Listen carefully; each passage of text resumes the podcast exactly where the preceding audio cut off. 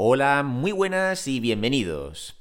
Primera noticia dice, precio de Bitcoin se dispara tras anuncio de Banco Central Europeo sobre tasas de interés.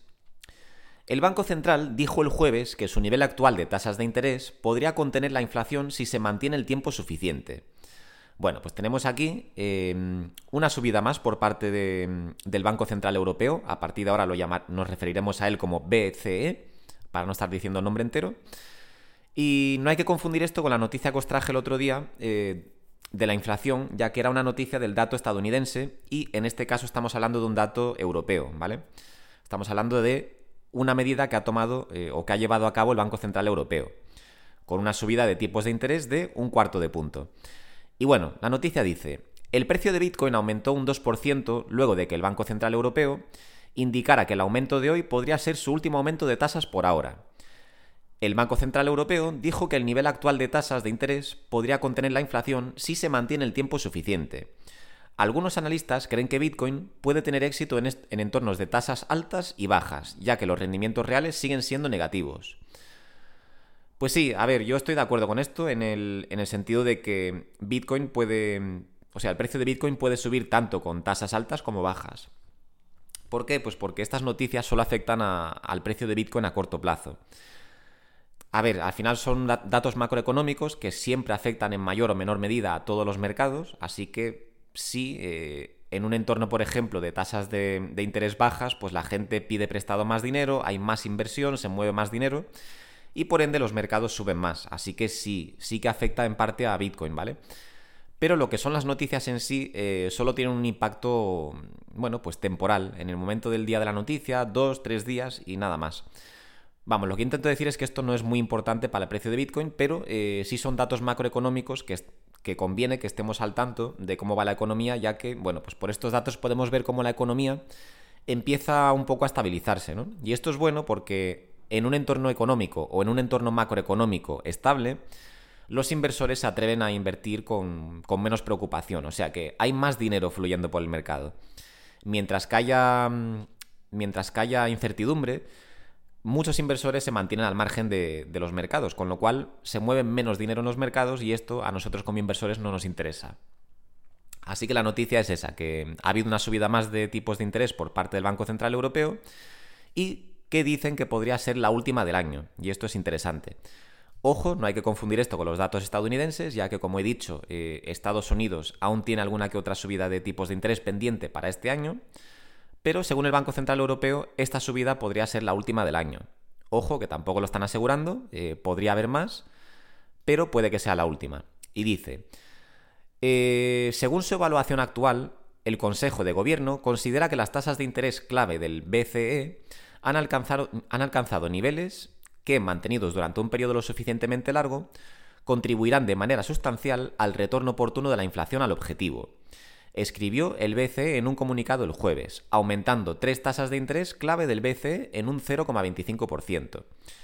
Después del aumento, la tasa del Banco Central para su instalación de depósito principal es ahora del 4%, frente al 0,5% en junio de 2022.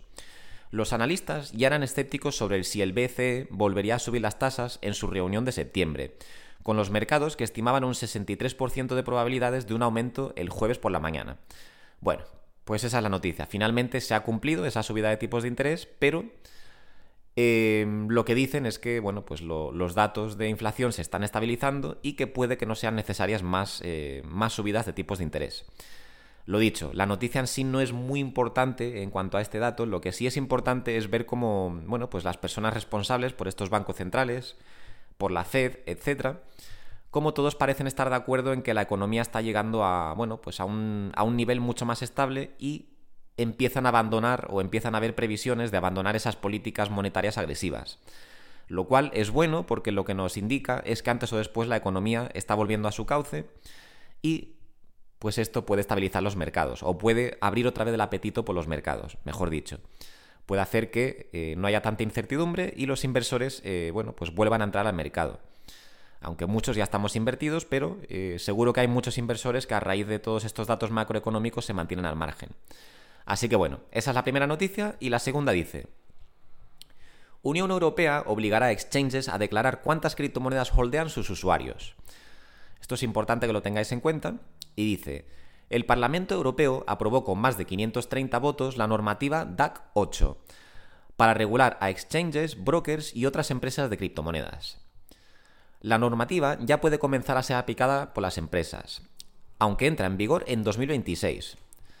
La DAC 8 se apoya en la ley MICA recientemente aprobada por el Europarlamento. Bueno, ¿por qué os traigo esta noticia? Pues porque es importante que estéis al tanto, sobre todo porque me consta que la mayoría de la gente que invierta en cripto eh, no declaran nada. Con lo cual, oye, yo ahí no soy quien para juzgar a nadie, cada uno que haga lo que quiera.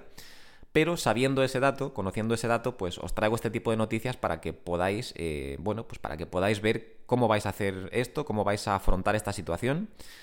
De momento no hay que preocuparse mucho porque esto no entra en vigor hasta 2026, ¿vale? Con lo cual mm, todavía podréis hacer las operaciones que queráis hacer hasta el siguiente ciclo alcista y luego ver qué queréis hacer, ver cómo queréis operar a través de, bueno, a partir de 2026, ¿no? Cuando esta ley entre en vigor. Pero eh, es cierto que la normativa ya puede comenzar a ser aplicada por las empresas, dice aquí. O sea que aunque no sea obligatoria hasta 2026, las empresas ya pueden empezar a informar de saldos de clientes.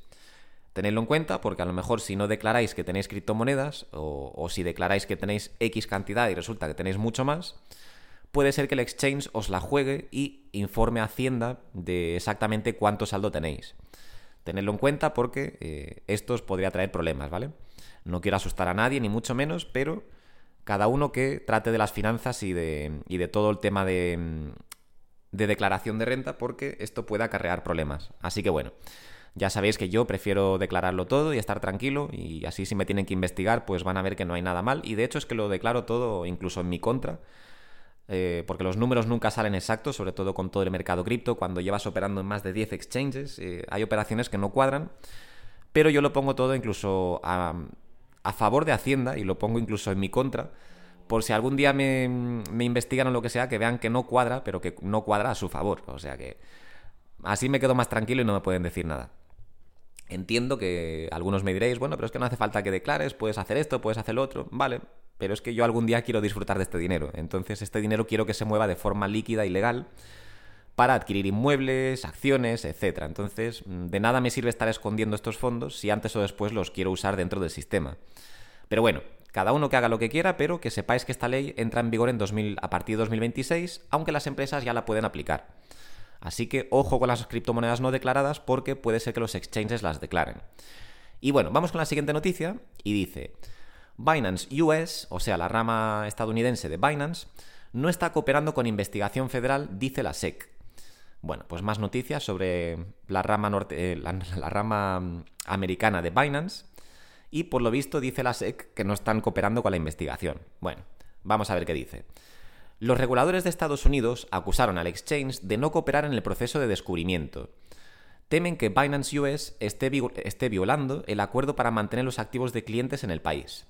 La SEC acusó a Binance US de no cooperar con el proceso de recopilación de pruebas. El intercambio llegó a un acuerdo con la SEC para mantener los activos de los clientes en Estados Unidos. El regulador sospecha y teme que Binance US esté violando este trato. Y por parte del exchange dicen mucho ruido y pocas nueces. Bueno, pues es un poco más de ese seguimiento de la noticia que cubrimos el otro día, de cómo Binance US está teniendo muchos problemas. Ojo que recalco que esto es, solo la... Perdón, recalco que esto es solo la, rama estadounidense de la plataforma, ¿vale? Mm, según me consta, Binance Global, o sea, la plataforma original de Binance, no tiene ningún problema, ¿vale? A día de hoy pero es Binance US la que está teniendo todos estos problemas. Y bueno, de momento, pues surge esta noticia, que no sé si tendrá algo de fundamento o no, pero yo os la traigo para que estéis al tanto. No creo que nos afecte a muchos de los que estamos aquí, ya que, bueno, no sé cuántos de nosotros estaremos invertidos en Binance US, pero eh, por si hay alguien para que, conste, para que le consten estas noticias y pueda estar preparado por si acaso. Pero bueno, eh, no sé yo si esto es muy importante pero podría ser, según la SEC, según dicen, aunque tampoco hay que hay que fiarse mucho de la SEC tampoco, pero bueno, dicen que Binance podría no tener los fondos de los clientes estadounidenses dentro de Estados Unidos como habían acordado con la SEC, sino que podrían tenerlos en otro sitio. Bueno, pues no sé si eso será verdad o no, pero tenedlo en cuenta. Y vamos con la siguiente noticia, y dice, mineros de Bitcoin devuelven más de 500.000 dólares a Paxos por pago excesivo de tarifa. Esto es una noticia muy curiosa porque no os traje la noticia original el otro día, ya que tampoco me pareció una noticia súper importante. pero eh, pues desde luego ahora que se ha zanjado el asunto me parece cuanto menos curioso, así que os lo traigo. Dice, Paxos pagó por error más de 500.000 dólares en tarifas por una transacción de solo 2.000 dólares en Bitcoin a inicios de semana. Efectivamente, esto fue una noticia que sonó mucho, eh, no os la traje porque lo dicho, no me parecía tampoco muy interesante, pero básicamente Paxos, eh, para mover una cantidad de Bitcoin de unos 2.000 dólares aproximadamente, eh, parece que se equivocaron al poner, la, mm, al poner el gas o la tarifa que querían pagar para mover esta cantidad y pusieron 500.000 dólares lo dicho, para mover 2.000 dólares. O sea que para mover una cantidad de 2.000 dólares se gastaron 500.000 dólares en transacciones o en gastos de transacción. Lo cual obviamente es un error bastante gordo. Pero bueno, parece que les ha salido bien el error al final porque dice, Grupo de minería F2 Pool devolvió la tarifa excesiva de 19,8 Bitcoin a Paxos. Ya ves, o sea, estos 500.000 dólares son 19,8 Bitcoin, casi 20 Bitcoin. La empresa había pagado por error 520.000 dólares en una tarifa para enviar solo 2.000 dólares en Bitcoin.